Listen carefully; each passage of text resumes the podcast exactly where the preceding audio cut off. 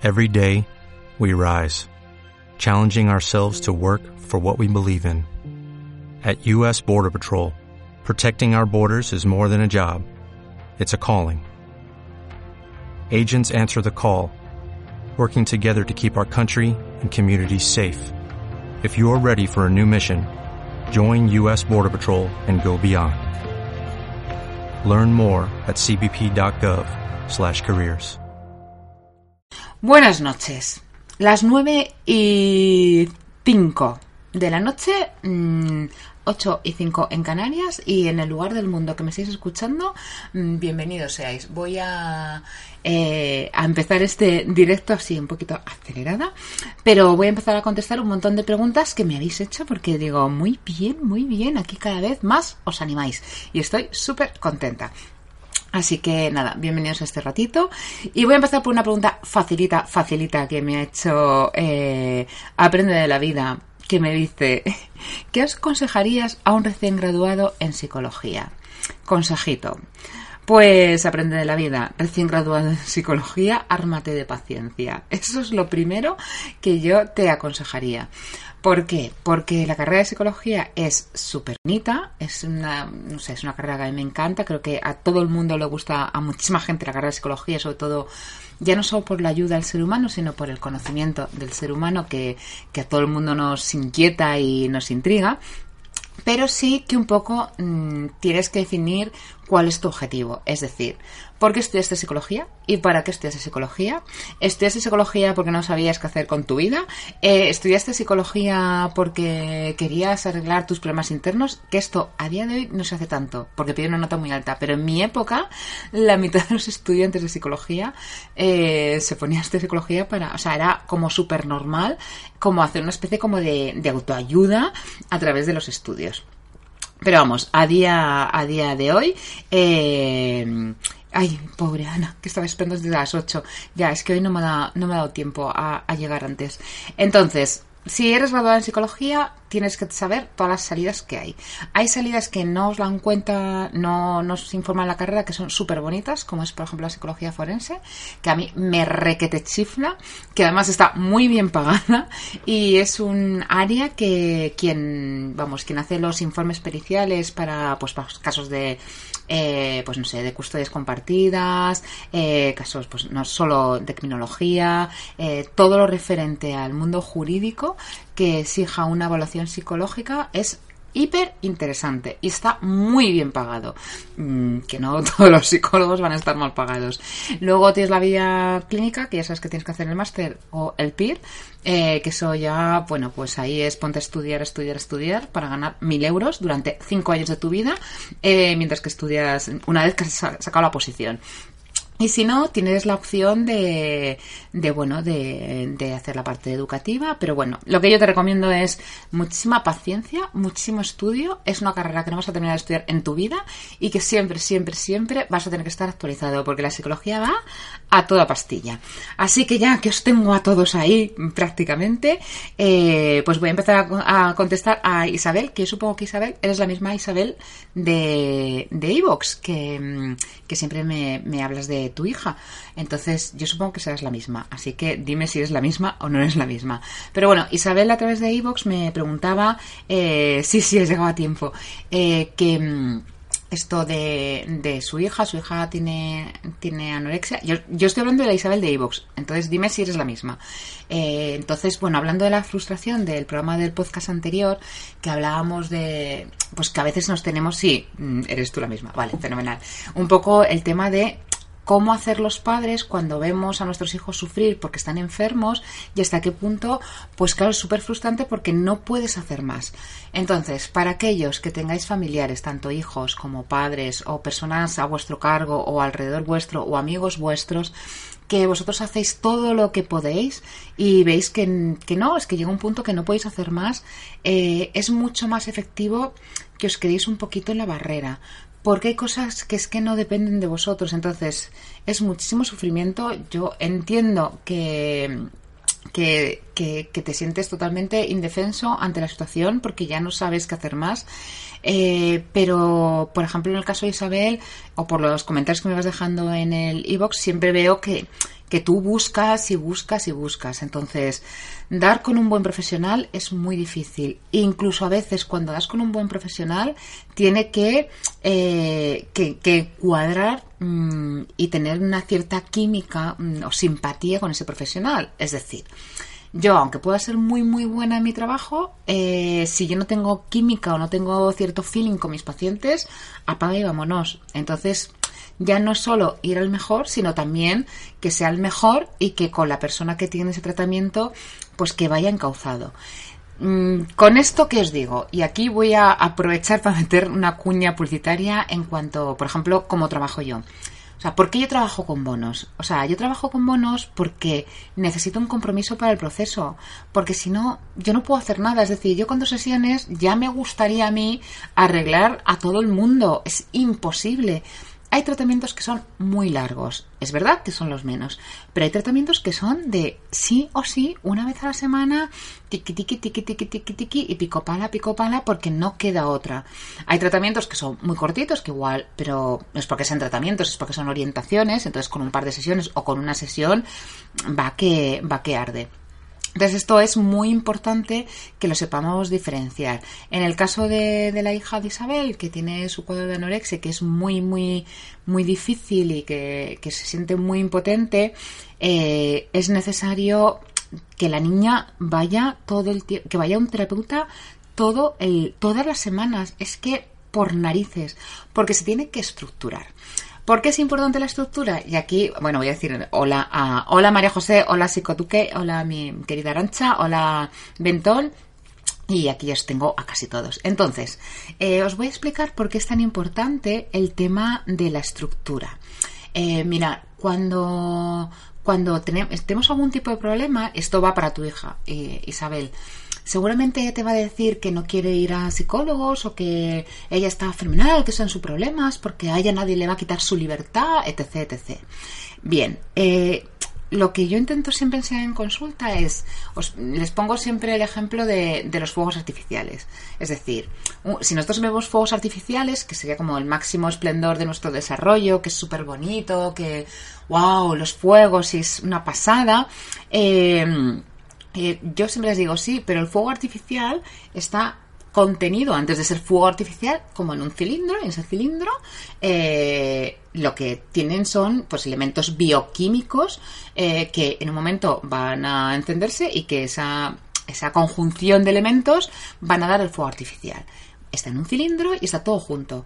Si yo esos elementos los pongo desparramados en una mesa no me sirven de nada nunca van a dar un, fuego artificial. Por eso la importancia de la estructura. Por eso yo soy tan pesada y tan coñazo con el tema de la estructura y de combinar bien los elementos, justamente para llegar a ser fuegos artificiales, para llegar a ser eh, el máximo desarrollo, el poder sacar em, nuestro máximo provecho, porque si nos creemos que sí, sí, yo valgo un montón, porque tengo esta cualidad, porque tengo otra, porque tengo la de más allá, no, no me sirve de nada si no sé contenerla, si no sé estructurarla, si no sé combinar los elementos, me voy a quedar en simple elementos como, yo que sé, el azufre y, pues no sé, lo, pólvora, por ejemplo. ¿Por qué? Porque no me sirve de nada mm, tener los fuegos, los elementos de fuegos artificiales si no sé ni combinarlos ni contenerlos. Por lo tanto, la única forma que tenemos de, de combinar las cosas y de, y de contenerlos es con la estructura. Y yo por eso soy una pesada en estructura, estructura, estructura, estructura, estructura y más estructura. Eh, querida Arancha, no sé qué me has dicho. Arancha, que es mi querida psicoduque, que ya es... Por cierto, Arancha, eres psiquiatra, ¿no? Porque yo, ella es profesora ahora de la Universidad de la UNED y el otro día vi en tu perfil que creo que es también psiquiatra. Dime si es así. Es, eh, es una de las patologías. Entonces, Arancha, psicoduque, psiqueduque, eh, dice que es una de las patologías más complicadas de tratar eh, por una conciencia de enfermedad que se tiene. A mí, fijaros que trato todo, ¿eh? Pero anorexia y bulimia me parece de lo más difícil y, y, de lo más complicado. Y, y Arancha y Psicoduque, sí, también es, ¿vale? Es está de acuerdo conmigo, así que Arancha, si está de acuerdo conmigo, pues fenomenal. Que ella es psiquiatra, o sea, y conoce, mm, pues más allá eh, de un psicólogo, que yo admiro mogollón a los psiquiatras, o sea, de verdad yo creo que no están valorados lo suficiente porque es un trabajo dificilísimo, o sea, dificilísimo y encontrar un buen psiquiatra es complicadísimo, pero yo estoy segura que si encontráis un buen psiquiatra y un buen psicólogo, eh, ya está, o sea, ya está. Con mucho trabajo estaría, pero desde luego eh, psiquiatra y psicólogo tienen que ir siempre de la mano y desde luego, desde mi punto de vista, el psicólogo tiene que saber que está por debajo del psiquiatra. El psiquiatra está por encima y el psicólogo por debajo, aunque hagan un trabajo muy en conjunto, porque la información que tiene mm, a nivel médico, en el neuronal, eh, un psiquiatra, el psicólogo no la tiene. Así que yo todos mis, respetos hacia todos los psiquiatras. Eh, muy bien, Eva, que me puedes ver, mm, que nunca me ves, que ya siempre estás estudiando y, entonces, estamos ahí al pie de me dice, a ver, que estoy mirando, gracias a Santi Camacho. Bueno, gracias a los que me veis por Santi, eh, Santi Camacho que venís a, mi box, que os agradezco un montón. Estoy ahora, eh, exacto, la mejor combinación es Arancha Siqueduque, que psiquiatra, y aquí la Irene. Pero de verdad, es que a mí me, me, o sea, no sabéis cómo me enfada, cómo me enfada el tema de de que el psiquiatra, el psicólogo se crea más que el psiquiatra. No, no, no, no, no, no. Nunca en la vida. O sea, mm, de verdad, o sea, es, eh, es que está años luz, no, pero vamos, por lo menos cinco años más de, estudios que yo tienen a nivel básico, a nivel de un psicólogo. Entonces, mm, de verdad, el máximo respeto por los psiquiatras, eh, buscar un buen psiquiatra y un buen psicólogo. Isabel me dice, a mi hija solo la vez la ve una, una psiquiatra y la ve una vez al mes. Ella le hace terapia, no sé si es en Francia como lo hacen. Vale, Isabel, esto yo te lo conté otra vez, pero te lo vuelvo a decir. A ver, para mí un cuadro de anorexia como el de tu hija o lo que yo intuyo que tiene tu hija, que debe tener como más tachines internos. Bajo mi criterio, y Arancha que está ahí que me corrija, una vez al mes está muy bien si lleva todo el tema de la medicación, que la vaya regulando el psiquiatra, ¿vale? Pero tiene que tener una terapia semanal, semanal, porque si no se nos despista, o sea, es que se nos, se, se nos desestructura. Entonces, cuando tienen un pensamiento muy recursivo, muy obsesivo, tienes que estar controlando mucho ese pensamiento. Entonces es un trabajo muy de poquito a poquito. Yo entiendo que es desesperante porque de verdad desespera a cualquiera y es muy impotente el saber que haces todo lo que puedes, pero bajo mi punto de vista, eh, una vez al mes con una hora de terapia, aunque sea con la psiquiatra, me parece súper escaso para un cuadro tan complicado como el que tiene tu hija. Entonces debería estar todas las semanas. Pero mínimo, fíjate, que yo te diría, bueno, por lo menos hasta que empezara a cambiar un poquito eh, esto el, pensamiento cognitivo, que eso cuesta de la mañanera. Y sí que Duque dice, sí, una vez al mes psiquiatra, al principio más veces, y semanal psicólogo, incluso a diario en hospital de día. Muy bien, ¿vale? Entonces, pero mínimo una vez a la semana, mínimo, mínimo, mínimo. Y ya como dice Arancha, o sea, es que si no, eh, y yo sí que es verdad que en anorexia bulimia estoy a favor de las unidades especializadas, ¿eh? También, como dice Arancha, porque además, eh, esto, ahora mismo estamos hablando de, a de Madrid, de anorexia, de la hija de Isabel, que es una oyente que me sigue en Evox, que ahora ya se ha unido a este ratito en el live, y sobre todo porque mm, esto hay unidades especializadas que las llevan fenomenal, fenomenal y, hospitales de día y bueno, por lo menos en Madrid van muy bien.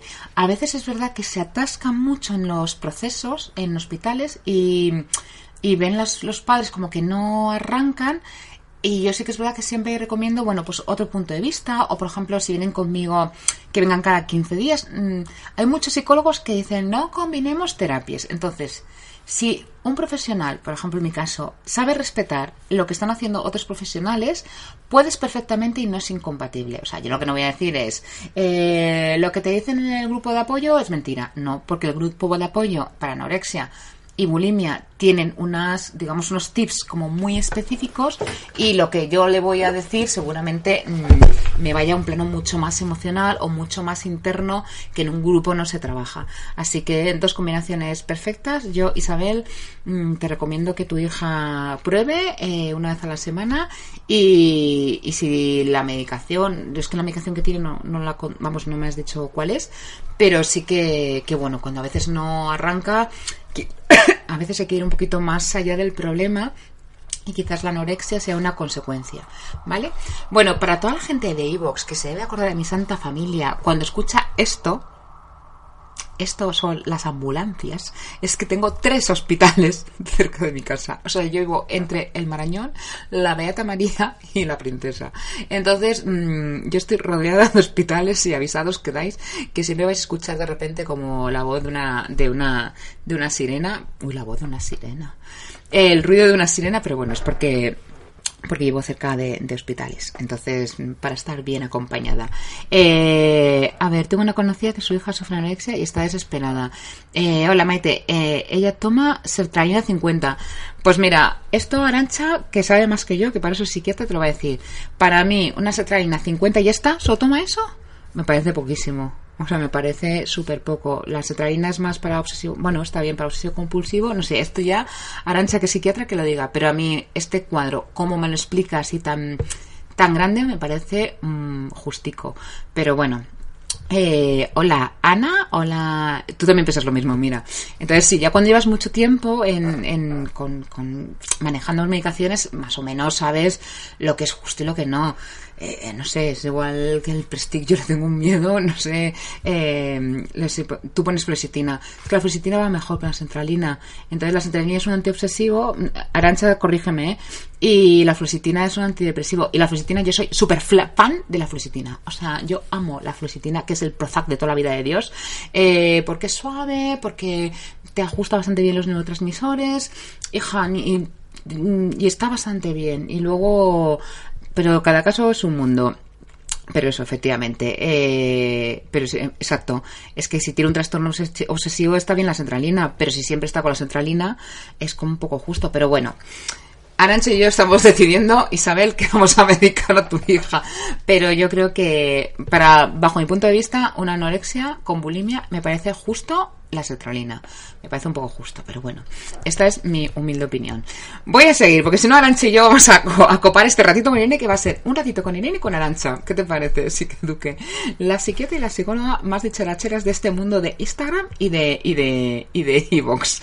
Bueno, voy a seguir con los comentarios que me habéis de mmm, esto me habéis dejado eh, aquí en el, en el, en el Instagram que me, bueno, Manuela, que me, me parto con ella, que pone, eh, me falta un mes para los 39 y un año para los 40. ¿Llega la crisis? Sí o sí con los problemas que tengo ya. Esta me encantó porque yo he de decir que para mí los 40 fueron maravillosos. Ahora que me van a caer 50, espero que los 50 sean todavía, por supuesto, más maravillosos aún.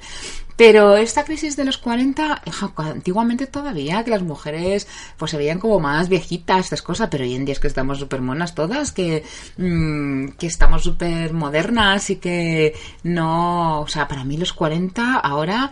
Eh, son los mejores, o sea, los 40 y los 50, ¿eh? Efectivamente, Mariajo, Mariajo dice que crisis ni nada, los 40 estamos en la flor de la vida. O sea, para mí los 40 han sido súper divertidos, muchísimo trabajo, es verdad, de, la, de, los, de los 40 a los 50, muchísimo trabajo, espero a los 50 estar dándome a, a estar un poco más tranquila, bueno, más tranquila con, con, otro tipo de proyectos, pero ja, los 40 es una edad para, pues si tienes hijos, para estar criándolos y desde luego son súper divertidos los 40 y además si llega a una madurez y sobre todo he de decir esto mmm, eh, que quede entre nosotros y los 450 personas que nos van a escuchar en iVoox, eh, a los 40 hay un resurgir de la sexualidad femenina que flipa pepinos. Entonces, si, si has sido como más así apagadita, de repente a los 40 te entra la hormona que no sé por qué viene a los 40, que seguro que tiene una explicación mmm, biocientífica, pero a los 40, hija, te pones un flamenco que parece como si, no, no, yo es una cosa que cuando fijas, voy a contar una anécdota, sí, sí, a los 40 es como que de repente esto hace, a los 50 se va a parar, pero a los 40 se sube aquí porque yo creo que es esa madurez que conoces tu cuerpo, que conoces más la vida y, ¡ay! que te pones, que te pones, que te pones, que te pones y por eso hay tantos cuernos de mujeres porque de repente hay como un despertar de la sexualidad que no saben, pobres, eh, por dónde vienen. Entonces eh, hay mucha infidelidad en el mundo femenino. No creéis que esto es un sector de hombres. Muchas mujeres femeninas, bueno, muchas mujeres femeninas, qué tontería pero porque de repente ven como... ¿Y esto? O sea, y de repente alguien me toca y me pongo a 250. Bueno, pues esto, sí, sí, pues ríete. Pero fijaros que yo cuando lo descubro, sí, David, que lo sepas, que a partir de las mujeres de los 40 hay como, o sea... Mm, y esto, cuando eh, yo lo recuerdo de mis primeras pacientes que yo tenía, yo era jovencísima, tenía yo 24 años, recién salida de la, de la carrera, con la primera consulta que yo me pongo, y esta, yo me acuerdo de esta señora, que no me olvidaré de ella en la vida, ella tenía 41 años y se había divorciado y entonces había conocido a un señor y bueno, ella me contaba eh, bueno, su sexualidad y todo lo que yo estoy contando, ¿vale? Y yo flipaba, yo con mis 24, 25 añitos, diciendo, Dios, a los 40, ¿qué hace? Y yo, bueno, es que estaba ojiplática. Bueno, pues sí, sí, sí. Eh, a los 40 sí, esa señora tenía toda la razón del mundo, no sé qué leche le pasa a la hormona femenina, entonces por favor mm, mm, hay que aprovecharla porque así a los 50 no se vaya, yo solo rezo por favor que no se me vaya con, la menopausia, es lo único que yo rezo. Eh, a ver los ayudantes ya, pero es que que lo sepáis que por eso hay este resurgir como femenino a los 40, que de repente dices, pero ¿qué les pasa a las tías? Entonces no les pasa nada, simplemente que hay como una madurez interna que se refleja en la sexualidad. Entonces tienen una libido mm, superior a cuando tienes 20 años. Entonces, bueno, me hace como mucha gracia, pero vamos que lo sepáis, hombres y mujeres. Así que, querida Manuale 3, mm, que sepas que a partir de los 40 te llega una gran sexualidad a tu vida. Eh, ¿Qué crisis? ¿Quién dijo crisis en esta vida? Así que disfruta de tus 40. Yo a mí me queda un año para, bueno, seis meses para los 50 y, y, y mira, y no llevo nada, ni botox, ni nada por el estilo porque, bueno, los dientes sí, porque tenía un bruxismo horroroso y me había cargado toda mi dentadura. Pero mm, pero la libido madura, Sí, sí, pero es verdad, ¿eh? yo al principio no me lo creía, con veintipico. Pero he de decir que es así y entonces, mujeres del mundo, no os asustéis porque de repente os veáis más flamenconas. Eh, disfrutarlo, mm, que es muy divertido y la sexualidad da para mucho y, y es una parte de nosotras. Así que mm, Ana dice, yo tengo 47 y es una maravilla. Sí, sí, o sea, esto es... Eh, absolutamente maravillosa. Mi hija no, sé qué me está diciendo, mm, pero bueno, que sepas, querida hija, que cuando tengas 40 disfrutarás mucho más que ahora a los 17. Entonces, eh, ¿qué más os voy a contar? Mm, esto, a ver, eh, vale, me decía en esta línea, me dice eh, Inky, que, que me reía también un montón, me dice, ¿cómo llevar la adolescencia de los hijos? Me traen frita. Pues mira, hija, yo tengo tres adolescentes en mi poder y yo los llevo con mucha dignidad. Eh, a ver, la adolescencia es una etapa... Es difícil, pero a mí me está resultando muy divertida.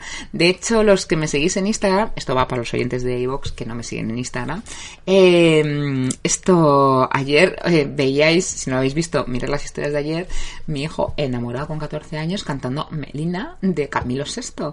Y es que es muy gracioso, o sea, yo me río muchísimo con mis hijos, tienen 18, 17, 16 y 14, ya cumplen en nada y menos los siguientes años.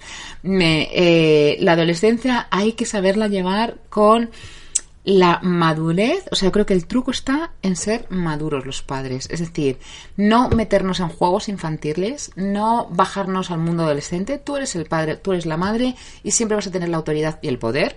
Eh, si nos retan, no entrar en el reto, si nos chinchan, no entrar en el chinche. Y sobre todo, si nos insultan, los castigamos, que somos los padres.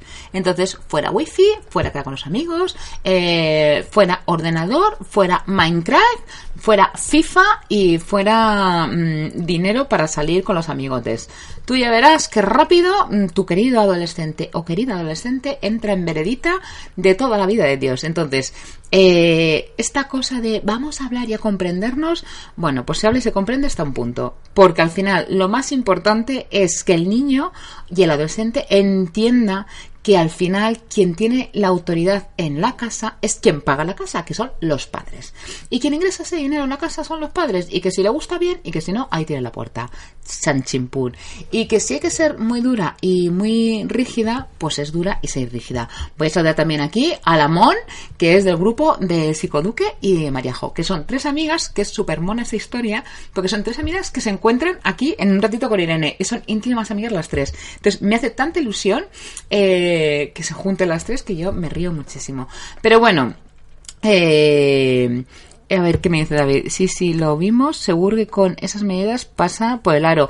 Es que todo el mundo se ha olvidado que castigar no tiene por qué ser pegar. O sea, es decir, el castigo no pasa mm, por, mm, eh, por, por, por, mal, por un maltrato. O sea, el castigo pasa porque yo tengo la autoridad y tú estás castigado y punto, pelota. No sé, a mí mi hijo también me insulta. Es decir, yo no me libro. O sea, mi hijo te tiene un pico y entonces, ¿qué me insultas? Pues, pues, pues estás castigado sin dinero. Y entonces ya le entran los siete males. O estás castigado sin teléfono, o quito la wifi, o Mm, cualquier cosa que en ese momento se me ocurra, ¿vale? Pero sí que lo que intento siempre, y esto lo tengo ultra presente, es no perder el control. Si yo no, mm, no, no pierdo el control y me mantengo en mi eje, os aseguro que a mí me funciona muy bien. Y os puedo asegurar que tengo tres hijos intensos de la vida. Eh, que aunque, mira, Isabel nos dice que, que, se acostumbra a ser más amiga que madre, pero es que yo puedo ser muy amiga de mis hijos, pero soy su madre ante todo. Y en mí mis hijos, los tres me cuentan todas sus películas, todas sin excepción, que digo, por Dios, no hace falta que me deis detalles, que soy vuestra madre. ¿Vale? Entonces, eso está muy bien, pero si a mi hija la mayor le da un Harry, eh, porque se pone histérica y se pone, que no, porque nadie me entiende, pues yo me, me pongo con ella, me, yo me llego a encerrar en el cuarto con mi hija Sol cerrada mm, porque se quería ir de casa, en plan mm, mm, brote total adolescente, y yo sentarme en el suelo, sentarme en el suelo para que no abriera la puerta. Y bueno, yo en este caso me pongo a rezar porque me va muy bien. Pero bueno, me da igual rezar que, que ver en Instagram, así, tranquila. Y hasta que no regulo, hasta que no pacte con ella, hasta que no me firmo por escrito lo que yo quería escuchar, eh, quería escuchar que es que al día siguiente iba a ir al colegio, básicamente. Y y entonces, pues nada, lo hizo, pero ha sido... Y así ella sola ha ido aprendiendo a regular. Sola tiene que regular. Y a día de hoy, gracias a Dios, pues los Haris que le daba hace dos años, ahora mismo le duran mm, tres horas. ¿Vale? Porque es una niña muy nerviosa. Pues le duran tres horas. En tres horas ya ha aprendido a, a reconducirse, a regular y, y ya está. Eh, con Nora como siempre se brota por lo mismo, pues es mamá, quiero el último móvil de última generación. Eh, y yo le digo, no, mientras que tu madre tenga un iPhone 7, tú no vas a tener un iPhone 11. Básicamente por una cuestión de principios sociales y educacionales. Porque tu madre, que es dueña y señora tuya, tiene un 7 y tú no vas a tener un 11. Entonces, si quieres un 11, te lo pencas, te guardas, ahorras tu dinerito y cuando tengas ahorrado tu dinerito, con tu dinerito haces lo que te dé la gana, ¿vale? Pero es enseñar a los adolescentes a ser responsables. Sí, en mi casa sobre todo hay dos hit parades de broncas. Normalmente es mamá quiere unos iPhone, mm, mamá quiere unos iPods, a las cuales yo contesto no rotundo, porque ni tengo iPods ni tengo un iPhone de última generación. Tengo mi iPhone 7 hasta que se me reviente, eh, que entonces pasaré al siguiente, pero voy a intentar tampoco entra en esta cosa de Apple que tiene que cada dos años tenemos que cambiar el móvil, no me da la gana. Y, y Mariajo está de acuerdo conmigo, me parece fenomenal. Es que este, esta pérdida, y soy súper amiga de mis, de mis hijos, ¿eh? o sea, a mí mis hijos, os repito, que me cuentan demasiadas cosas que yo no necesito saber, porque es de su intimidad. Y yo siempre les digo, esto es de vuestra intimidad, porque no tengo que saberlo. No me lo contéis, pues da igual porque para qué van a hacer caso a su madre. Ellos me lo cuentan exactamente igual. Así que con los niños, nada, la adolescencia, mm, no mm, descontroléis, como os descontroléis la habéis mm, viciado y y ya está. Entonces, eh, sobre todo, fijaros que cuando yo trabajo con adolescentes y con niños, trabajo mucho con los padres. Muchísimo con los padres. con todas mis adolescentes, eh, menos uno que es chico, todas con todas mis chicas adolescentes que las adoro y las amo y me lo paso bomba con, en terapia de adolescentes, eh, trabajo muchísimo con los padres. Porque de nada me sirve controlar a los críos si luego, por ejemplo, pues no sé, eh, tengo una que es un despiste, un despiste hecho persona. Y entonces yo a la madre le digo, por favor, cuando llegue de, la de, clase y de la biblioteca, tómale la lección como si fuera niña pequeña, pero necesito que le tomes la lección. ¿Vosotros creéis que me hacen caso? No.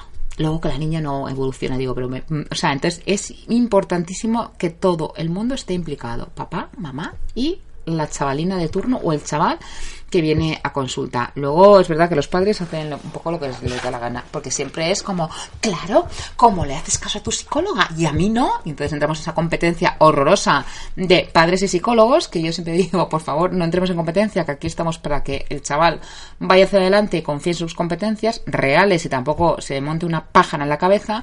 Y, y así vamos. Pero bueno, yo reconozco que a mí es un trabajo, o sea, el trabajo de adolescentes me lo paso pipa y, me encanta y me, o sea, me requete chifla. Em, que nada, Mariajo, que un beso muy fuerte. Eh, vete a flamanquear, efectivamente. Em, entonces ya toca la cena, sí, hija, es que yo, mm, pero bueno, yo lo siento mucho. Estaba, estaba en mis oraciones. Mm, o sea, por eso llegó más tarde.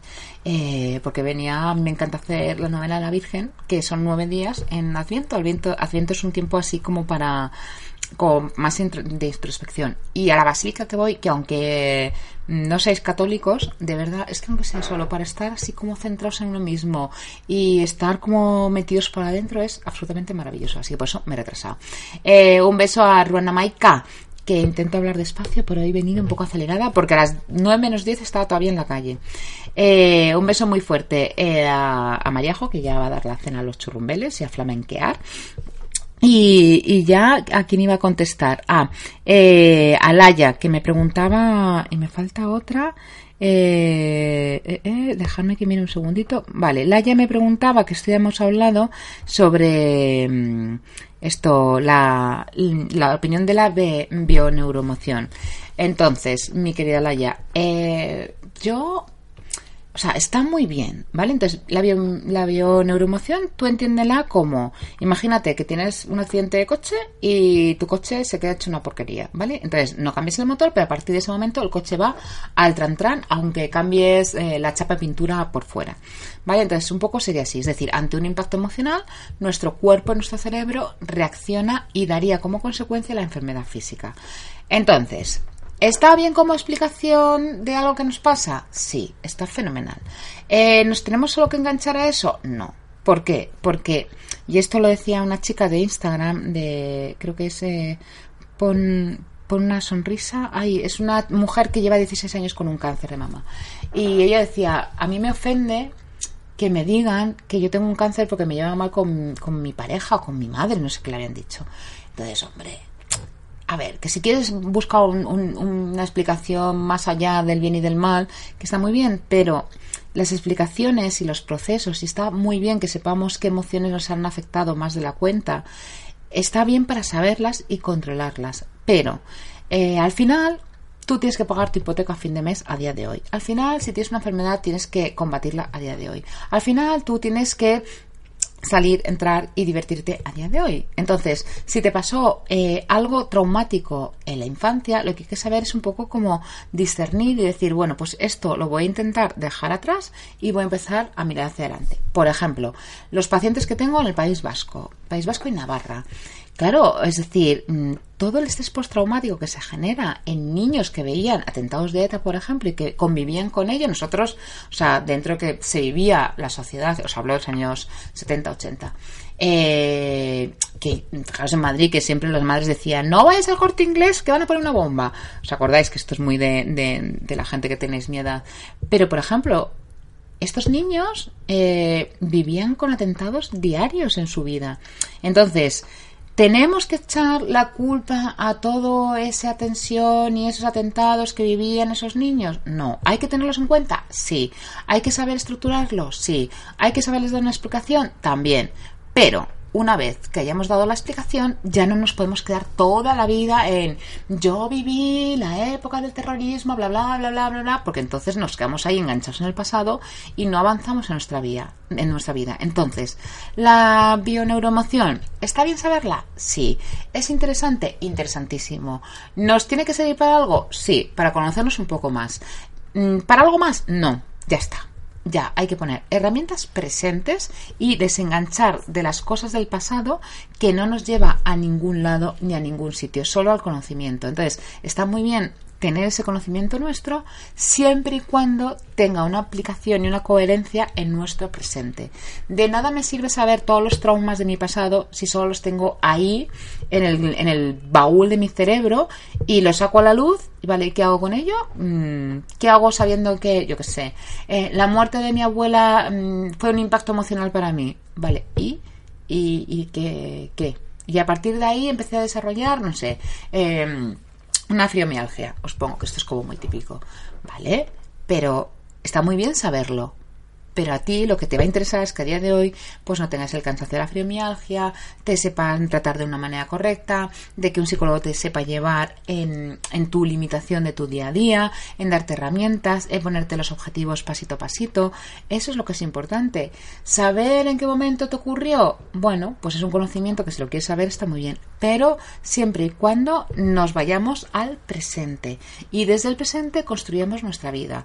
El autoconocimiento por per se no nos sirve absolutamente para nada, solo para crear unas mentes obsesivas, para estar enganchados a terapias de proceso que nos van a llevar mm, a, para empezar a hablar a la ruina y para continuar mm, tropecientos cincuenta mil años de psicólogos y no no es necesario, no de verdad es que no hace falta. Eh, entonces siempre mucho cuidado con este tipo de conocimiento, siempre y cuando lo podamos aplicar al día de hoy, fenomenal y bienvenido. Cuando no, pues adiós, muy buenas. Voy a decir hola al señor Javier Resnick, que está por ahí. Un besito a Marina, un besito a Teo.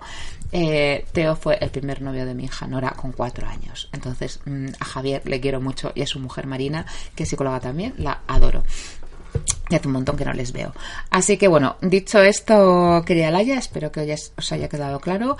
Eh, todos los defensores de los conceptos humanistas, eh, terapia, pues esto más de gesta, más de, más de proceso, repito, está muy bien para el autoconocimiento, pero no nos quedemos ahí, porque lo más normal es que genere mentes obsesivas, y esto lo vuelvo a recalcar.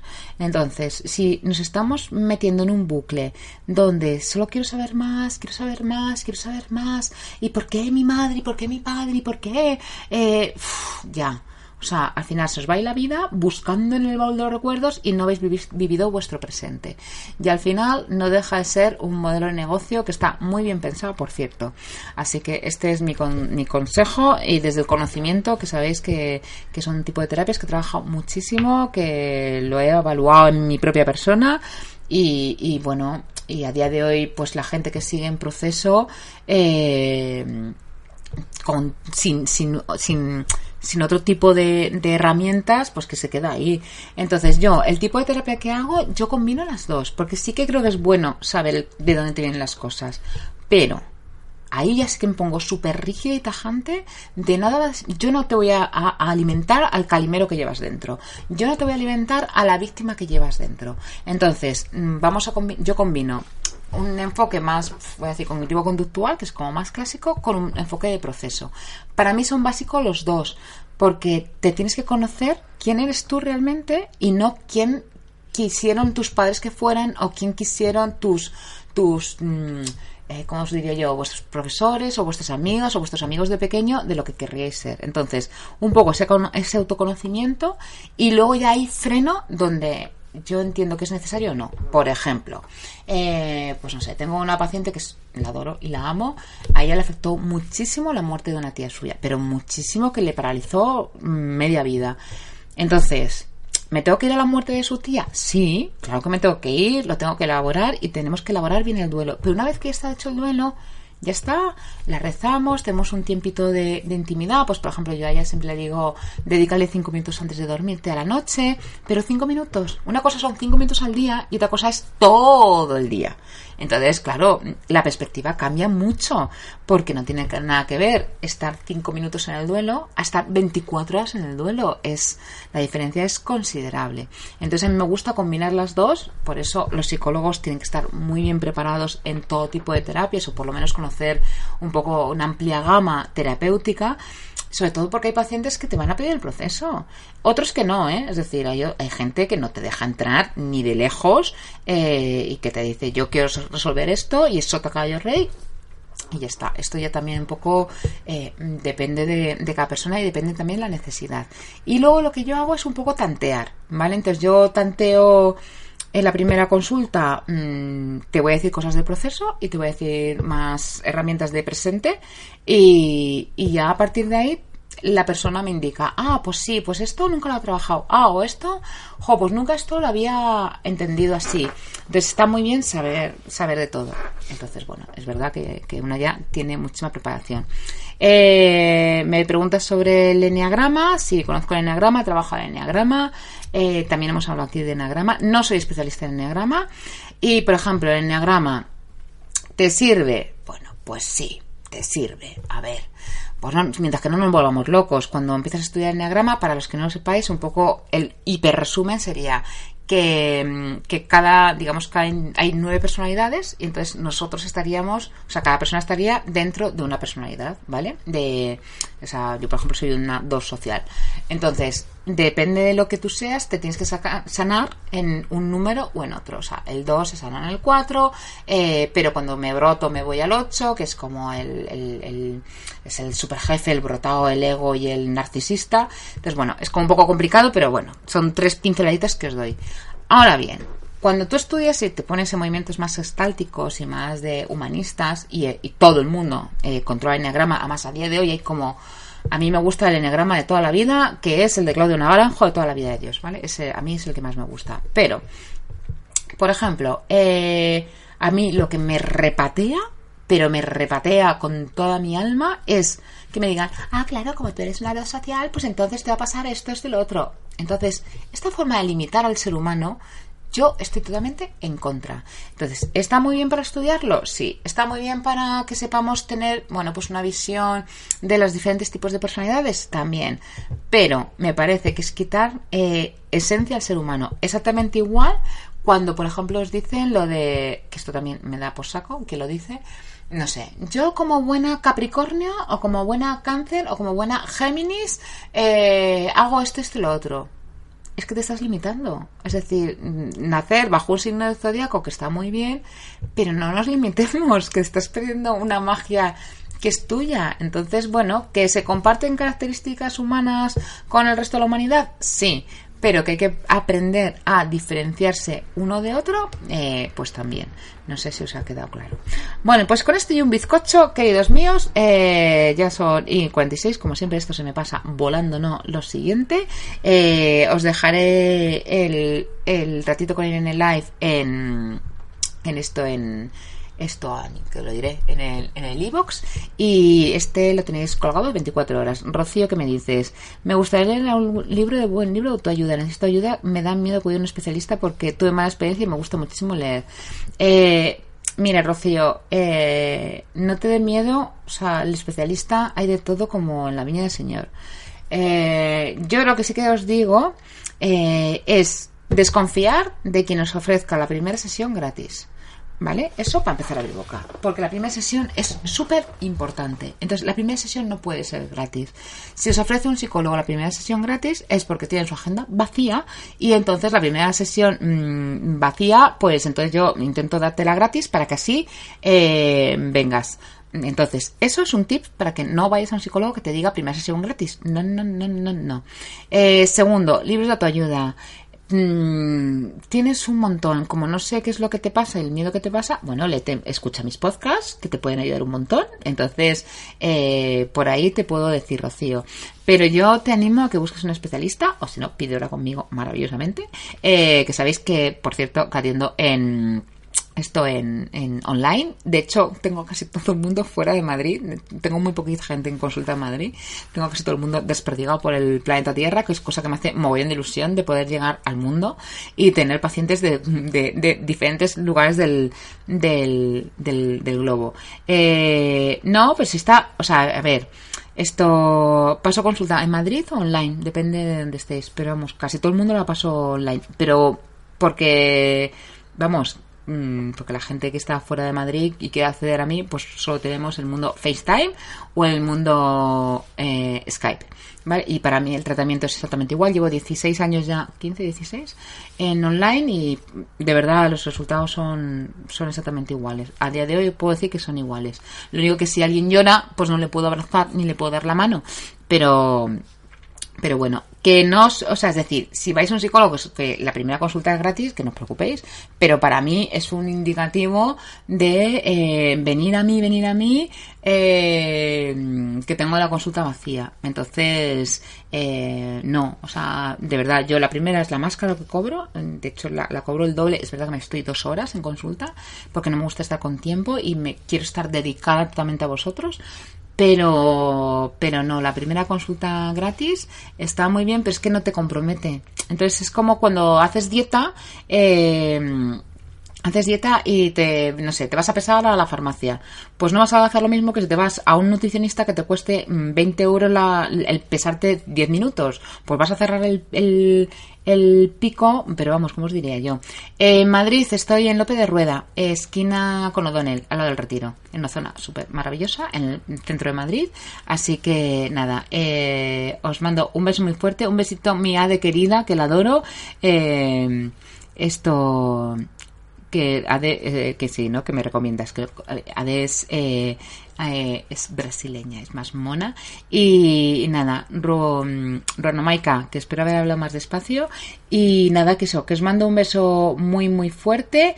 Y sí, eh, Rocío, mándame un privado y lo que necesitéis, tanto a la gente de iVox como a la gente de Instagram.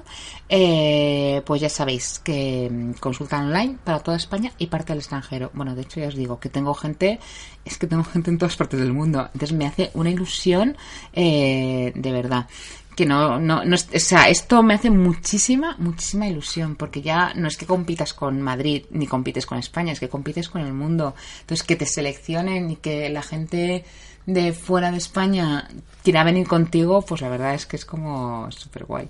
Es súper guay. Bueno, que os mando un beso muy fuerte. Eh, muchísimas gracias por haber estado aquí un ratito con Irene Live que eh, la semana que viene os voy a bombardear, acordaros para mandaros los Christmas de Navidad, los que queráis recibir mi felicitación de Navidad y yo os pondré mi dirección para que venga de vuelta, eh, mandarme un privado con, con vuestra dirección para que así estas Navidades siempre tengáis buenos deseos de esta gente maravillosa que hacemos un ratito que viene, que sois vosotros y la menda leyenda. Os mando un besazo muy muy fuerte.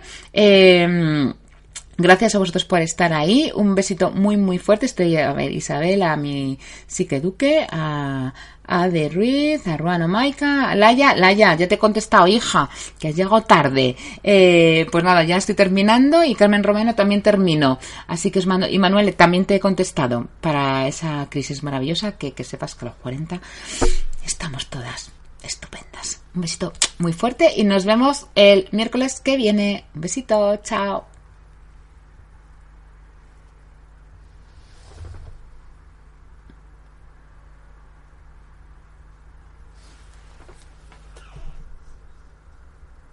¿Te preocupas por tu familia? Entonces, ¿por qué darles solo huevos ordinarios cuando pueden disfrutar de lo mejor? Eggland's Best, los únicos huevos con ese delicioso sabor fresco de granja, además de la mejor nutrición como 6 veces más vitamina D, 10 veces más vitamina E y 25% menos de grasa saturada que los huevos regulares, además de muchos otros nutrientes importantes. Así que, dales los mejores huevos. Eggland's Best, mejor sabor, mejor nutrición, mejores huevos.